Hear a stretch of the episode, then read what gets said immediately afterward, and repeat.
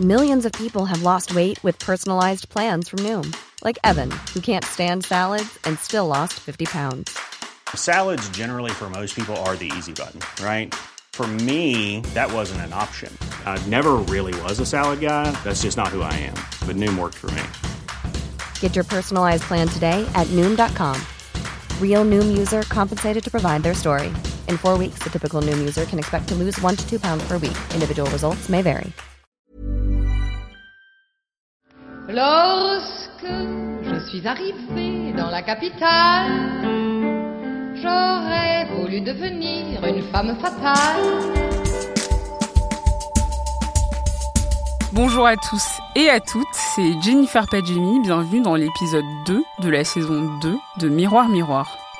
Allez à l'étranger et demandez aux gens ce qu'ils ont en tête quand on évoque la femme française. Il y a de fortes chances pour qu'ils vous répondent une grande femme belle au naturel, élégante, mince, avec tout ce qu'il faut de subtilité pour la rendre romantique et chic à la fois, et qui habite forcément à Paris intramuros. La parisienne fait vendre, la parisienne fait rêver, mais qui est-elle vraiment? Est-ce qu'elle doit forcément être blanche, mince et hétéro pour qu'elle puisse correspondre à ce qu'on attend d'elle? Comment ce mythe a été créé et pour qui? Comment ce stéréotype a-t-il renforcé l'image d'une France non diverse Et comment faire pour qu'elle ne soit plus la seule étiquette qu'on impose à la femme française? Autant de questions qui se posent à l'évocation de ce terme. Je suis donc aujourd'hui avec Alice Pfeiffer, journaliste de mode spécialisée en gender studies, pour répondre à toutes ces questions, puisqu'elle vient de sortir aux éditions Stock Je ne suis pas parisienne, où elle s'attaque à la déconstruction de ce mythe.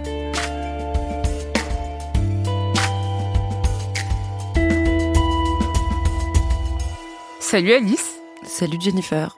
Je te connais un peu puisque tu es chef de rubrique style aux Rock, magazine pour lequel j'écris de temps en temps, donc on va se tutoyer. Merveilleux. merci d'être avec moi aujourd'hui. Mais merci à toi.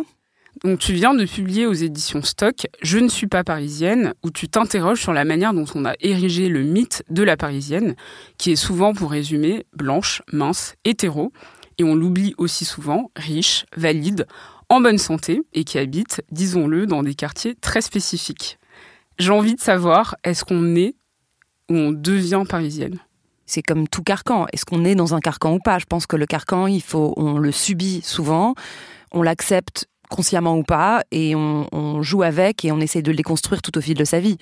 Donc je pense qu'on peut naître sur papier parisienne, mais une parisienne avec un grand P, euh, comme le, mythe qu'on connaît, euh, je pense que personne ne, ne, l'est naturellement, tout comme toute identité genrée est une construction. Donc la parisienne est une construction au même titre qu'être une femme est une construction aussi. Parce que dans le livre, tu parles que tu as remarqué un changement à ton retour en France, après avoir fait euh, toutes tes études en Angleterre. Depuis là-bas, quelle est l'image que tu en avais? Alors c'était très étrange parce qu'il y en avait deux à la fois. Il y avait d'une part mes, mes, copines de l'époque euh, qui, venaient de Paris, qui s'habillaient à peu près comme tous les adolescents au monde, euh, qui avaient... Euh, c'était quoi la mode? Je, vais révéler mon âge, mais qui étaient habillés en skater ou en gothique, entre guillemets.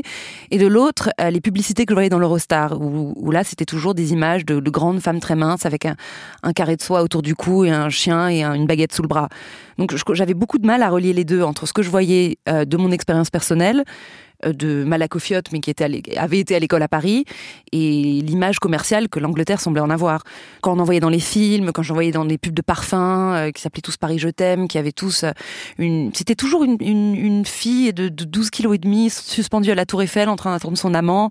je t'aime, Paris mon amour, Paris...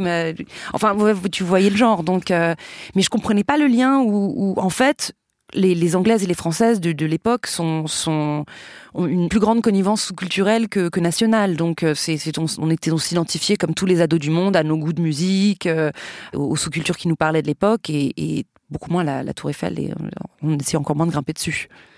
Mais aujourd'hui, concrètement, elle ressemble à quoi cette Parisienne? Alors, celle que je connais ou celle que j'ai remarquée? Les deux. Les deux. Euh, celle que je connais, bah, elle, est, elle a l'air, en fait, elle est, elle est absolument mondialisée. C'est une Parisienne qui, qui, parle anglais, qu'elle a appris sur Internet, euh, qui, euh, qui galère parce qu'on galère tous, pour qui le passe Navigo est trop cher, qui fait des fripes, qui, qui habite peu en Paris intramuros ou, ou, ou pas loin. C'est nous, quoi C'est c'est nous, c'est c'est ouais, c'est euh, c'est qui est quelqu'un qui a un stage déguisé en emploi, euh, non ou le contraire. Enfin bref, donc c'est c'est c'est la, la réalité d'une métropole en crise quoi.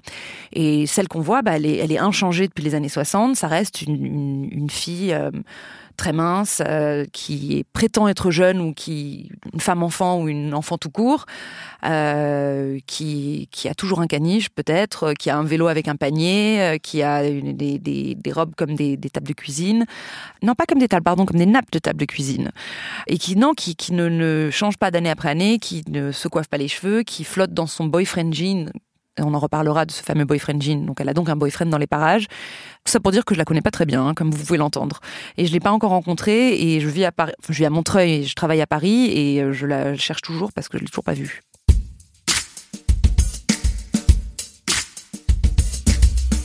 Ton constat part notamment de l'expertise que tu as en gender studies. Selon toi, pourquoi ce mythe concerne spécifiquement les femmes? Parce que je pense que l'homme, c'est le, regard du patriarcat invisible, c'est l'homme dominateur, c'est c'est, euh, le, le ça très chic comme ça, mais j'ai lu Michel Foucault tôt. Euh, en, quand je faisais, avant de faire des gender studies, je faisais des cultural studies. et J'avais étudié toutes les théories du panopticon, du panoptique, et on parle du regard invisible de la surveillance. Et je pense que l'homme, c'est celui qui surveille de façon invisible et qui régule les femmes euh, au, point qu'elles qu'elles s'autorégulent. Et il dit, il dit un truc super intéressant. Il dit, euh, dit qu'aucun exercice de, de surveillance n'est aussi puissant que si la surveillance est internalisée et appliquée par le surveillé lui-même, au point que, que le, le- le garde peut même disparaître, parce que la personne est dans un exercice d'autocontrôle permanent. Euh, je pense que l'homme est, le, oui, dominant qui, surveille, et que les femmes sont, l'objet de cette surveillance. Dans l'imaginaire, les figures de proue de la Parisienne vont d'Inès de la Fressange à Charlotte Gainsbourg. Et aujourd'hui, on a des personnalités comme euh, Jeanne Damas, un peu plus jeune, et sa marque Rouge, qui surfe superbement sur ce mythe, dont les tailles s'arrêtent même au 42. Est-ce que la Parisienne ne doit surtout pas être grosse? Ah, moi, je pense que effectivement, dans le mythe de la Parisienne, il n'y a absolument pas de place pour des femmes qui sont qui font plus qu'un 40. Quoi, c'est c'est un mythe qui est pro- profondément grossophobe. Je pense que symboliquement comme physiquement, c'est une façon de ne pas occuper trop d'espace et pas plus d'espace que l'homme. Donc, ce sera toujours une femme qui va euh, être plus mince que Monsieur, parce qu'il y a forcément un Monsieur, et c'est une promesse de ne pas dominer à aucunement. C'est aussi, ça va aussi à ne pas parler trop fort, ne pas trop manger, faire des choses de façon délicate. C'est Euh, des codes de conduite. C'est des codes de conduite et ça, ça prouve euh, ce- ce- ce- cette minceur achitique prouve qu'on est jeune à tout jamais. Donc c'est une maigreur euh, presque enfanti- enfantine que perdent la plupart des enfants euh, une fois qu'elles arrivent à un âge un peu plus mature. Mais c'est aussi une promesse de, oui de, bien se conduire, de manger comme il faut, de, de restriction permanente en fait. Et c'est une preuve du contrôle qui est exercé par l'homme en permanence.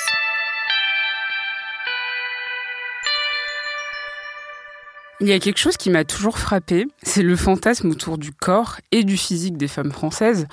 Donc, tu, euh, dans, ton, dans ton livre, tu rappelles les ouvrages de Mireille Guiliano, une autrice franco-américaine qui a écrit French Women Don't Get Fat, donc les, les femmes françaises ne grossissent pas, et rebelote des années plus tard, en 2014, French Women Don't Get Facelift, donc les femmes françaises ne font pas de lifting, avec cette idée que toutes les femmes françaises seraient naturellement minces et vieillissent sans se faire de botox en assumant parfaitement leur âge. Euh, donc, par exemple, dans un article du Vanity Fair intitulé Le retour de la femme française, pour la sortie de ce livre, elle disait, je cite, Marcher, ce- c'est c'est ce qui fait une femme française. Nous marchons partout. Je vois de nombreuses Françaises monter les escaliers et non prendre les escalators. Je dirais que marcher et parler sont les nourritures de l'âme pour vieillir avec élégance. L'eau est le remède anti-âge le moins cher et la marche est le suivant. Quand je lis ça, je me demande s'il faudrait pas parfois le prendre au second degré finalement, ou si ça illustre juste un certain microcosme parisien qui fait que certaines personnes vivent vraiment de cette manière. S'il y en a, je les connais pas encore. Ça voudrait nous faire croire qu'on est tous des idiots, qui sont tous tombés dans, dans, l'exercice de la consommation et qu'on on passe tous euh, par, des, par des régimes pour, et des salles de sport pour maigrir, alors qu'il y aurait une façon surhumaine de le faire et qui, qui serait un retournement euh, presque charnel et instinctif aux, premiers besoins de la vie, qu'on a juste besoin de marcher et de boire de l'eau. Enfin, on a l'impression qu'ils décrivent une, une femme Cro-Magnon là en fait, Euh, mais, mais sur des talons. Donc moi je connais pas de femme qui, qui, n'est, qui est intouchée par des calories, je connais pas de femme femme qui euh, maigrit parce qu'elle a bu. Enfin, on boit tous de l'eau, non? C'est complètement absurde. Et on marche tous avec nos pieds. Ça n'a pas de sens cette phrase. Tu, tu vois ce que tu Il y, a, il y a quand même un grand problème. Je ne comprends pas. En quoi on serait, on serait différente Je pense que les, les, Américaines se déplacent également avec leurs jambes et boivent également de l'eau quand elles se lèvent le matin. Complètement, mais je me demande si c'est pas une affaire de classe sociale aussi. Bah ça, ça Plus que de style. Ça sous-entend euh, une fille qui a donc un régime impeccable d'à côté, qui, qui voyage avec du qui fait des toutes petites distances aussi, donc ça, ça, c'est, c'est, ça, le côté marché, ça, sous-entend un Paris intramuros et que et des euh, autour de quelques arrondissements. Donc effectivement, c'est une femme qui bouge pas beaucoup, c'est une femme qui prend sûrement pas le RER, qui dépasse pas le périphérique. Et, euh, et l'eau et le régime de l'âme, mais c'est, c'est... je me demande à qui ils ont parlé en fait, mais euh, mais c'est une façon de dire toujours que les Français, il y, y, a un retour au naturel, au charnel, et que donc il y a une, façon d'essentialiser la parisienne et de dire que qu'on n'y arrive pas de façon artificielle entre guillemets, et qu'il y, y, a une façon complètement euh, complètement simple et complètement euh, oui, je me répète, mais mais, mais naturel d'arriver à un idéal qui est complètement fabriqué. Mm. Toujours en lien avec ce corps, ça m'a toujours amusé cette image qu'on avait de la femme française effortless, qui se lève le matin avec fois, la peau, voilà, avec la peau pimpante, les joues roses, qui se brosse juste les dents, donc comme tu disais tout à l'heure, qui a un boyfriend jean, euh, qui se coiffe à, à, peine, qui met un t-shirt blanc, des boots et un peu de baume à lèvres et sort, belle comme jamais. Et je me demande en fait en quoi les stéréotypes de la parisienne sont-ils excluants? Bah, en fait, de toute façon, quand on lit tous les codes de tous les manuels qu'il y a, ce ne sont que des codes excluants parce que c'est des codes qui, qui décrivent une femme une femme cisgenre, une femme, euh, une femme jeune, une femme euh, hétéro, une femme née dans le luxe. Par exemple, euh, quand on me dit euh, oui oui je porte le sac de telle ou telle marque, le sac Chanel de maman. Bon, c'est une fille qui est née qui est née dans une famille qui avait déjà du Chanel. une femme qui dit flotter dans ses vêtements, c'est une femme qui est mince, donc c'est quand même profondément grossophobe parce que c'est des codes qui sont que applicables à des corps tout minces. le boyfriend jean, ça veut dire qu'il y a un boyfriend dans la maison, et ça veut aussi dire qu'on est plus mince que lui, c'est parce qu'on flotte dans ses vêtements, donc on est on est on est la petite chose fragile à côté d'un de monsieur devenu viril grâce à, grâce à notre maigreur comparative. C'est une fille qui se brosse pas les cheveux ou qui s'entretient pas les cheveux, c'est pas une fille qui a des cheveux crépus ou qui a les cheveux plus bouclés, qui demande un entretien particulier, qui se maquille pas du tout. Encore une fois, c'est ou, qui porte juste du rouge à lèvres. C'est quelle carnation peut, peut, se permettre de porter tel ou tel rouge ou pas. Enfin, ça sous-entend quand même un teint diaphane. Euh, donc non, on lit entre lignes effectivement une femme qui est, qui est mince, blanche, maigre. Euh, et, qui a un fameux boyfriend invisible dans les parages. Donc il y, y, a du racisme, il y a de la grossophobie et une certaine hétéronormativité dans le Tout concept fait. de la parisienne. Je ne suis pas parisienne, ça me gêne, ça me gêne, je ne suis pas dans le vent, c'est navrant, m'ennuie, ça m'ennuie, pas la moindre affectation, je ne suis pas dans le.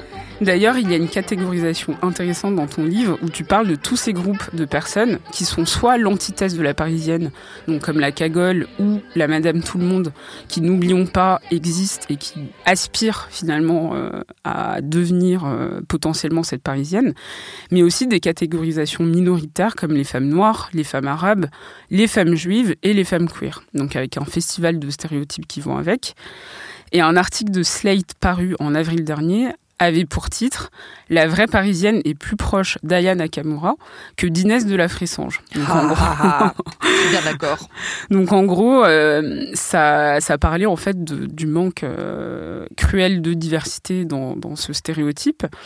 Et euh, l'autrice disait, je cite, Parmi ces influenceuses populaires qui travaillent régulièrement pour des marques de luxe ou de fast fashion, pas une seule fille noire. Pourtant, une enquête de terrain sur la ligne 4 du métro nous prouve par A plus B que la parisienne est bien métisse et diverse.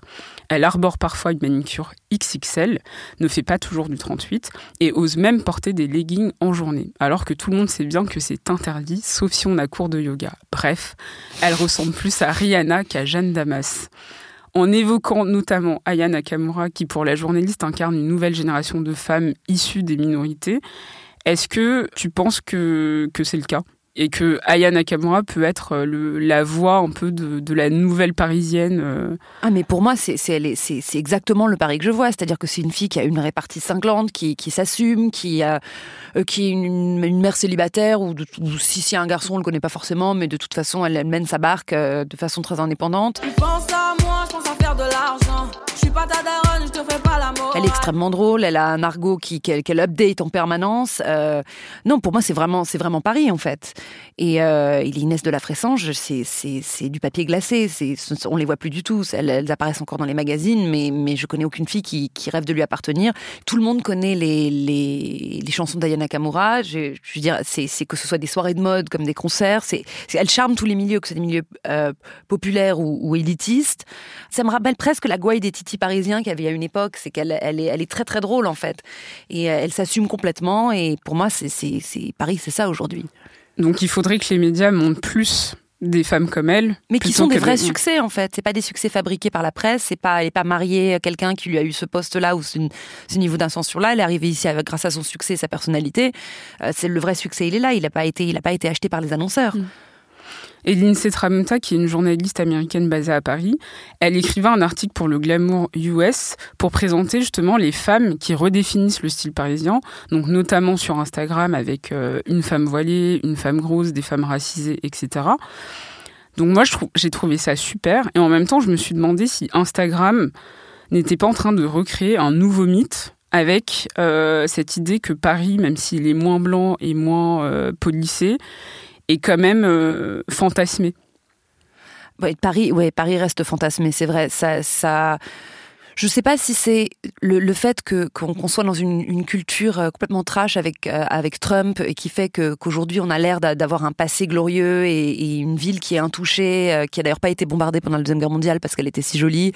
C'est une promesse de pérennité et de et de savoir vivre et de savoir faire que peu de monde, euh, de, à l'heure de la globalisation, euh, dont, dont peu de monde peut se vanter aujourd'hui. Donc euh, Paris reste une carte postale et la femme fait partie de cette carte, post- carte postale et c'est ce qui est problématique, c'est que ça reste une jolie ville. Et puis, mais c'est pas la seule jolie ville en France. Donc il n'y a pas de raison qu'elle ait plus d'attention que, euh, que, que- que Bordeaux, Lyon, Rennes, Malakoff. euh, Est-ce que tu penses que c'est hum, les Américains qui ont contribué à renforcer cette image de, de la parisienne ou si c'est nous qui l'avons aussi marketée à l'étranger?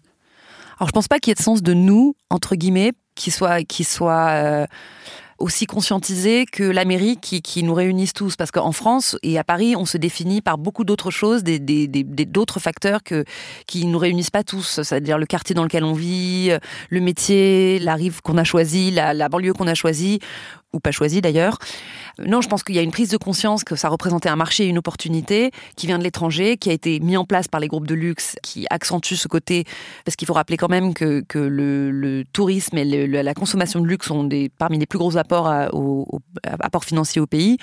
Euh, donc les, non, les groupes de luxe ont absolument accentué ça et l'Amérique est en. On voit tous les films de Woody Allen qui ont des personnages euh, comme Léa Seydoux qui réapparaît régulièrement trempée dans les films de, euh, dans ses films où elle, elle- elle joue un personnage en 2D euh, qui, qui lit Sartre à longueur de journée. Les films mais aussi les séries, parce que par exemple, euh, dans certains épisodes de séries comme euh, Gossip Girl, quand ils viennent à Paris, c'est un Paris que j'ai jamais vu personnellement, où là, euh, je voyais les premières images d'Emily in Paris, où je pense que ça va être un festival de clichés, et je me rappelle, je faisais la blague euh, sur Twitter en disant j'espère qu'elle va prendre le métro. Et il y a un peu cette idée où on dirait que les minorités, euh, qu'elles soient euh, racisées ou, ou des minorités sexuelles, en fait, on les voit jamais à l'écran quand on parle de Paris. C'est comme s'il y avait un effacement total de, du Paris du Paris d'hiver. Bah, c'est le pari autre, c'est le pari que, que la cliente de luxe est-ce que- c'est sa faute à elle est pas venue consommer. Ça, prouve encore que dans l'inconscient collectif et dans l'image qu'on s'en fait de l'extérieur ça, reste cette même parisienne qu'on a vue et que- qui se rend pas du tout compte de, la réalité qu'est la France qui est un pays à descendance coloniale euh, et qu'on est hautement qu'on a un pays hautement diversifié tout autant que Londres par exemple mais qui, qui Londres a une politique multiculturelle et nous une, politique universaliste et laïque qui gomme toutes les différences mais donc qui met en en égérie principale toujours cette même femme qui soi-disant pourrait parler à toutes les femmes qui donc qui prend en compte aucune pluralité. Et ça c'est un grand problème parce qu'on voit que quand on représente la, française typique c'est c'est ça va être le contraire de la londonienne qui peut euh, venir de, de, de partout et qui va avoir des cheveux violets qui va être plus définie par par ses goûts personnels. Là ça va être euh, encore une fois ce fameux savoir vivre euh, porté par une femme blanche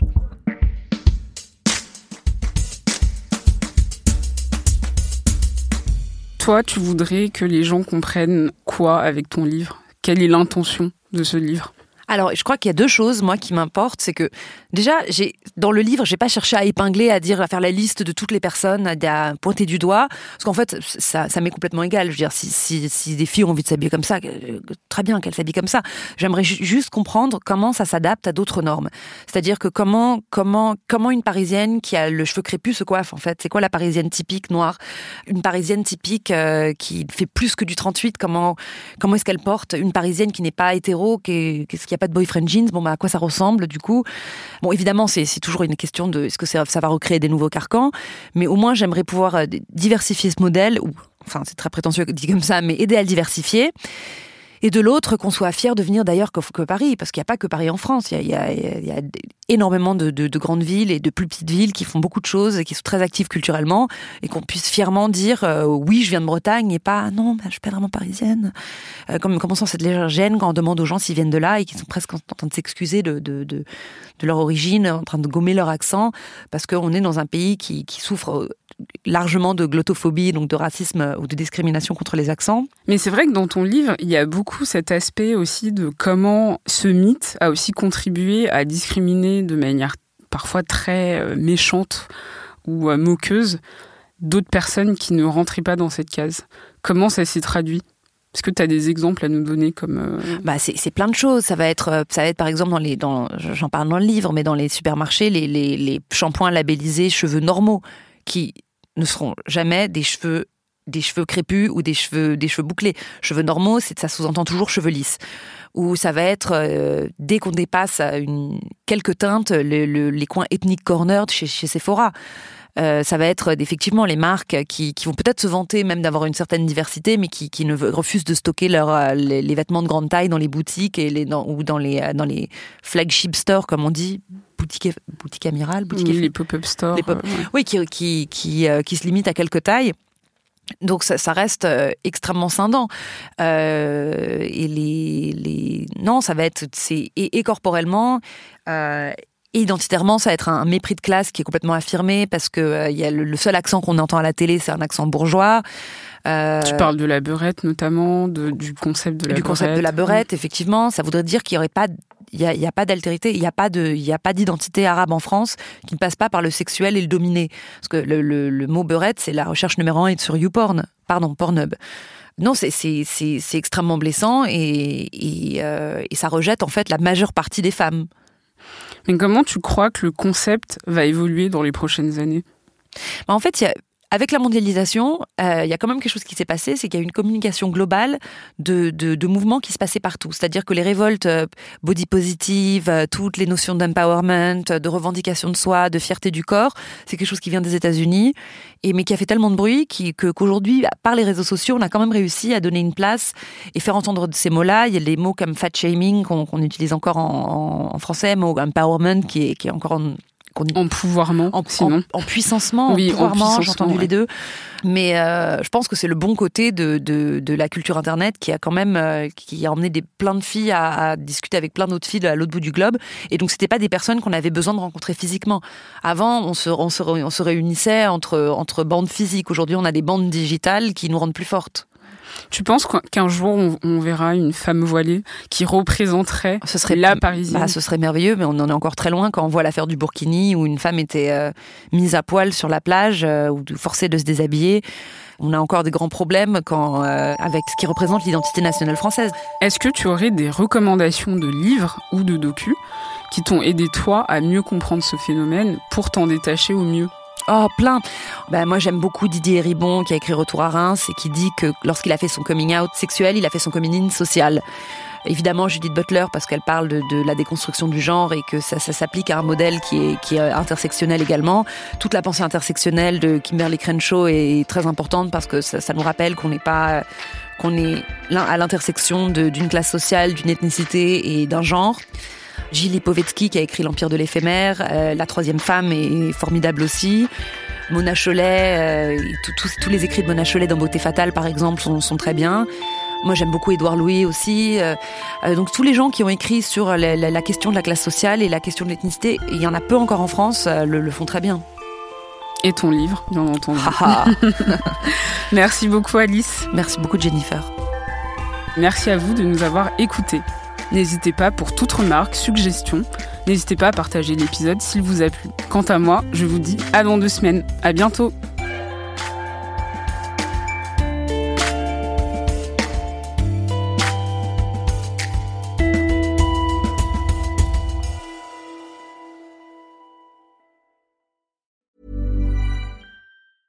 Hi, I'm Daniel, founder of Pretty Litter. Did you know cats tend to hide symptoms of sickness and pain? I learned this the hard way after losing my cat, Gingy. So I created Pretty Litter, a health monitoring litter that helps detect early signs of illness by changing colors, saving you money and potentially your cat's life. Pretty Litter is veterinarian developed, and it's the easiest way to keep tabs on your fur baby's health right at home. Go to prettylitter.com and use code ACAST for 20% off your first order and a free cat toy. Terms and conditions apply. See site for details.